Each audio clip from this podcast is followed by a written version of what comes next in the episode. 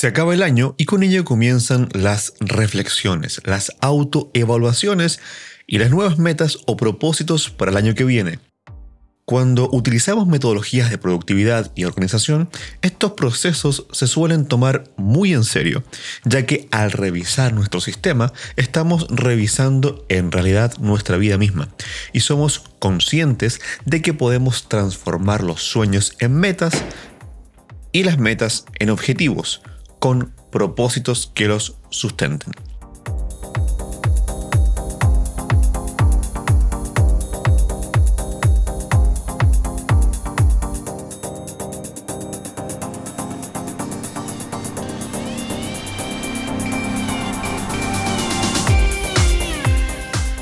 Qué tal, muy buenas tardes, buenos días, buenas noches, por supuesto, como digo siempre, eso depende de la hora en la que escuches este episodio, episodio número 17 del podcast Productividad Digital y el último episodio de la temporada 1. Mi nombre es Diego Villavicencio y como siempre te estaré acompañando unos 20 minutos aproximadamente para conversar de productividad y tecnología. En este episodio vamos a hablar de algo muy contingente que es la revisión anual y es muy contingente porque estamos terminando el año. Si ustedes escucharon un sonido muy fuerte en la presentación que era como un, como un disparo, bueno, eso fue una bengala, eh, ya que estoy grabando esto justamente a fin de año, a unos cuatro días del año nuevo y hay unos vecinos que están jugando con, con fuegos artificiales. Eso es todo.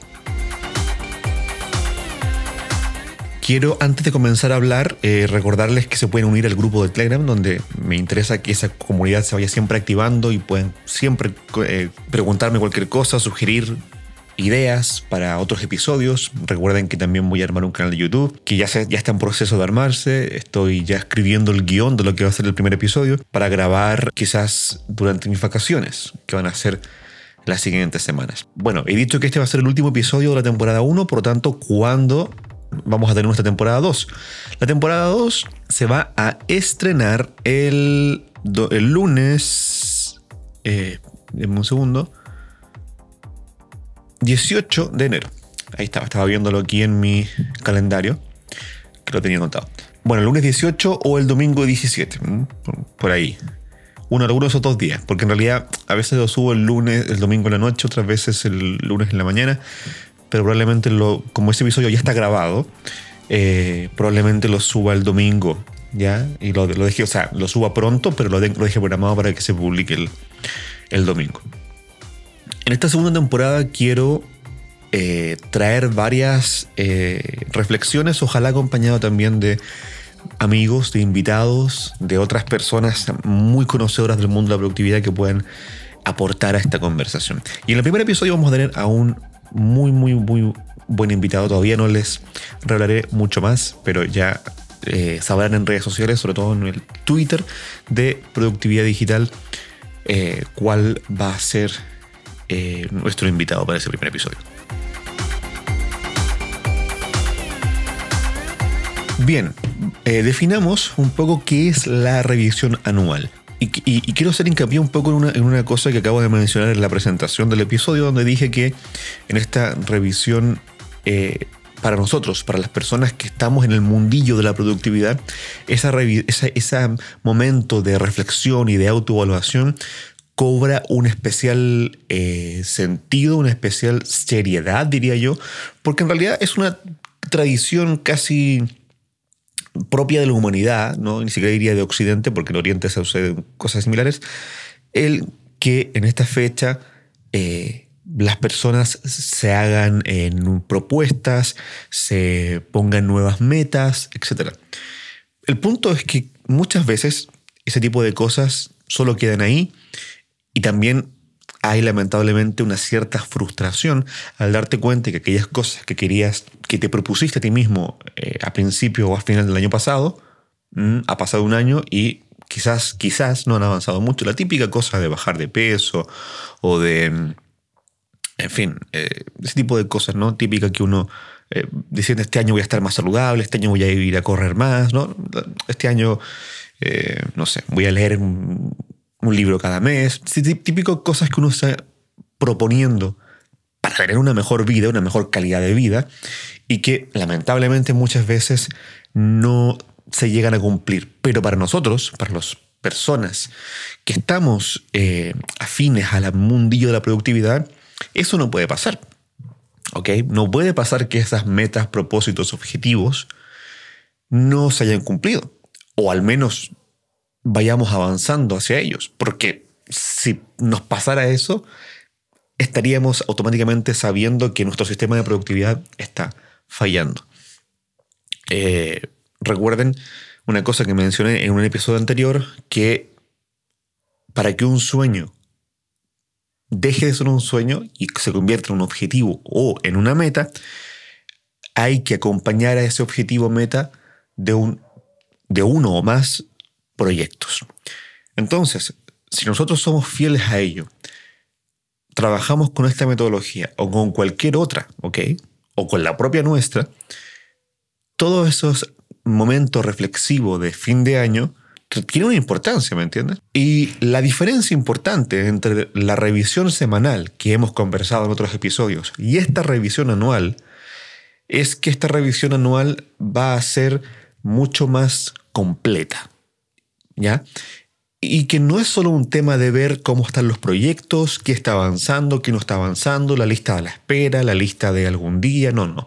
Es una es, una, em, es un momento que tenemos que tomarnos, que quizás nos demore más de media hora, donde tenemos que reflexionar sobre nuestra vida. ¿ok? Yo te, te invito a que hagas eso, que reflexiones sobre tu vida, te plantees si aquellas cosas que para ti son importantes van avanzando en tus proyectos, ¿me entiendes? O, déjame decirlo un poco mejor. Si aquellas cosas que para ti son importantes en tu vida tienen acciones o proyectos asociados a esas cosas que, que te permiten avanzar en eso, en tu vida, ¿me entiendes? Entonces, si te das cuenta que muchos de tus proyectos o de tus acciones no están relacionadas con tus propósitos en la vida, bueno, algo hay que cambiar, algo hay que mejorar eh, y definitivamente hay que replantearse muchas cosas y reordenarlas. ¿ok?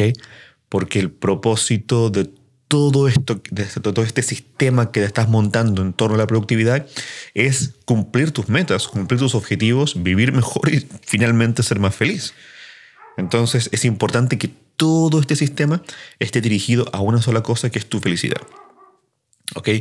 Entonces es muy importante hacerte esas preguntas y ver si lo que estás haciendo va hacia el mismo lado que tus objetivos. Entonces, em, eso va a ser la diferencia. Yo creo que la revisión anual es muy diferente a la revisión semanal. No es cosa de sentarse en el ordenador o en el iPad, como me gusta a mí, eh, y revisar tus proyectos con tu aplicación favorita de productividad. No, no, no. Es una cosa mucho más reflexiva. De hecho, yo te, te aconsejaría que una forma quizás buena de hacerlo es hacerlo al aire libre.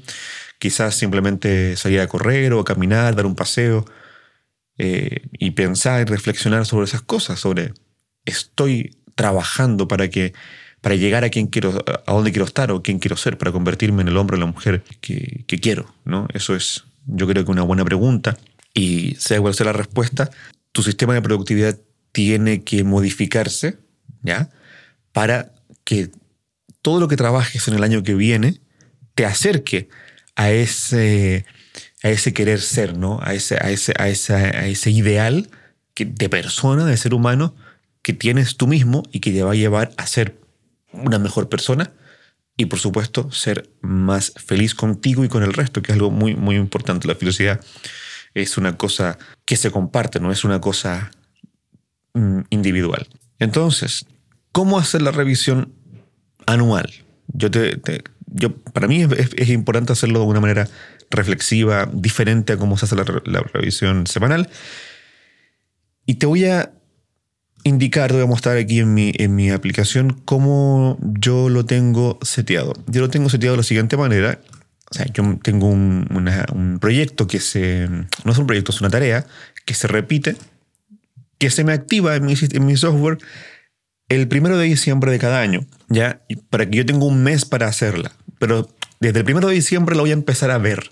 De modo que es una buena forma, te recomiendo que lo hagas así, de modo que te, creas eh, una tarea ¿ya? que tenga varios pasos Eso, manéjalo, depende de cómo sea tu software. En Todoist es muy fácil hacer tarea con subtareas.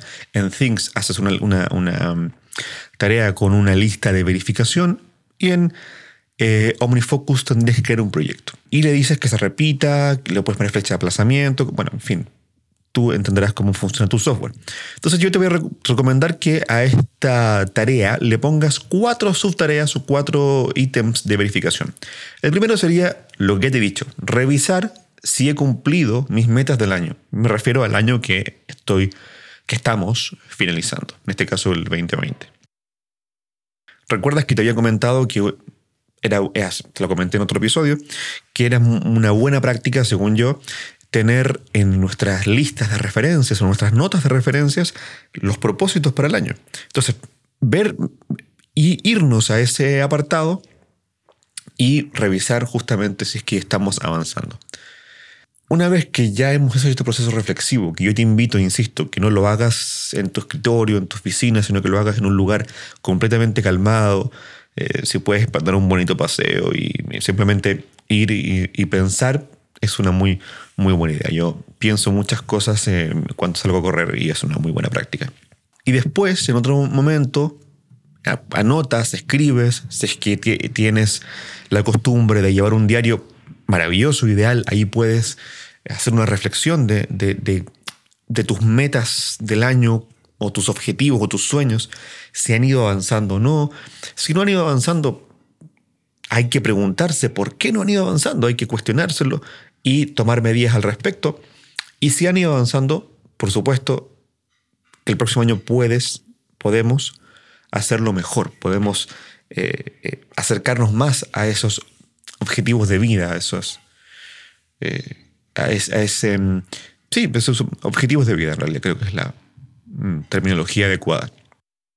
En base a eso, y antes de tomar otras acciones, me parece importante revisar la incubadora, o es decir, la lista de aquellas cosas que tenemos anotadas para algún día tal vez. ¿Te acuerdas que te he mencionado que es una buena práctica, y bueno, si sigues GTD es una práctica fundamental, tener una lista que se llama algún día tal vez, someday maybe, que es la lista que agrupa todas aquellas cosas que se nos pasan por la cabeza, las capturamos y finalmente cuando hacemos el ejercicio de aclarar y organizar, nos damos cuenta que en realidad no requieren, eh, no tienen ni la menor urgencia, tampoco son muy importantes y en muchos casos no estamos muy claros si es que finalmente las vamos a hacer o no las vamos a hacer. Entonces se genera una lista eh, de cosas que quizás algún día las haremos y esta revisión anual me parece que es importante remitirse a esa lista y hay, hay dos cosas que se pueden hacer, o sea, revisar esa lista. Algunas cosas derechamente las podemos eliminar porque nos damos cuenta que en realidad no las vamos a hacer, que no tenemos una mayor motivación o interés en hacerlas. Y otras, al contrario, nos damos cuenta que sí nos parece interesante que se lleven a cabo. Y en ese caso sería desincubarlas, es decir, quitarlas de la, de la lista de algún día y ponerlos en, ponerla en su lista de la eh, del contexto correspondiente, es decir, de la etiqueta o de la lista. Eso, por supuesto, depende de cómo lo manejes tú con tu software. Ya habiendo resuelto estas cosas, ya habiendo resuelto lo de el, primer paso de, saber con una cosa de circunspección, con, bajo una actividad de circunspección, dónde estás tú en este momento y hacia dónde quieres llegar, eh, plantearte las, nuevas metas para el próximo año o para tu vida, escribirlo. Esto es, fundamental escribirlo. Ojalá eh, tengas la buena práctica de llevar un diario, es una muy buena práctica, pero también escribirlo dentro de tu sistema software, aplicación de gestión de tareas y proyectos, de modo que esas metas, sueños, los veas como algo que está ahí y que, y que no es solo una, una, una, una cosa que está en tu cabeza volando, sino que es algo que vas a trabajar, generar proyectos y acciones para que esos sueños se cumplan. Entonces, me parece muy importante que esos sueños, metas, estén dentro de tu aplicación de gestión de tareas y proyectos. Y una vez que ya los tienes puestos allí, bueno, ahora a generarle proyectos, al menos un proyecto para cada uno de esos metas, sueños. ¿Ok? Les creas un proyecto a cada uno de ellos para que apenas arranque el 2021, ya vayas haciendo cosas para que estos sueños se hagan realidad.